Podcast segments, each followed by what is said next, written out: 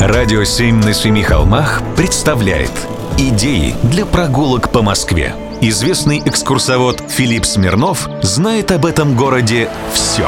Прогулки со Смирновым. Здравствуйте. Хочу рассказать вам об одном великом архитекторе начала 20 века. Иван Гаврилович Кондратенко.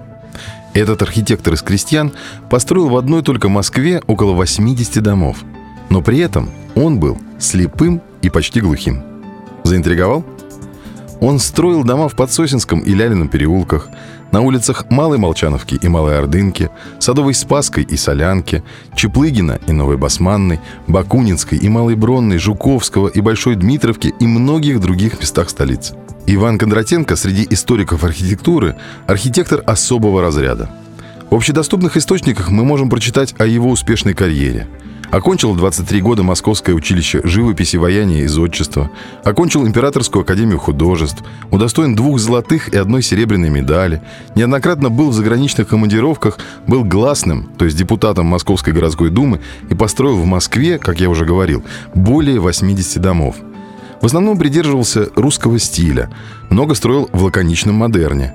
Однако имел широкие границы стилистической образности, активно переосмыслял неоклассицизм, средневековую крепостную архитектуру, а в своей эклектике был весьма экстравагантен.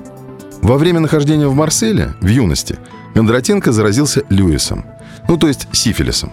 Одними из побочных последствий этого заболевания, которое в конце XIX века еще не очень-то умели лечить, являются слепота и глухота – что не миновало и Ивана Гавриловича Кондратенко.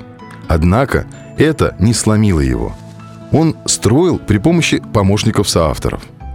Все свои будущие работы Кондратенко воплощал в глине, в макете, вылеплял, а уже его помощники готовили чертежи и прорисовывали их – Главное, что отличает Кондратенко, это умение несколькими декоративными деталями создать образ, который сразу навевает определенное настроение и вызывает ассоциации с вполне определенным стилем или эпохой. Пара декоративных элементов на фасаде, и обычный московский дом приобретает вид древнерусского терема или палаццо эпохи Возрождения, а иногда средневекового рыцарского замка. Как, например, дом картонного короля Павла Заварского в Потаповском переулке 12. Это средневековье. Дом Коровина на Тверском бульваре. Игра во французский модерн.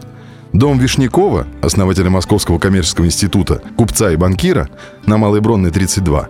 Это Владимира Суздальская Русь. Сходите, посмотрите.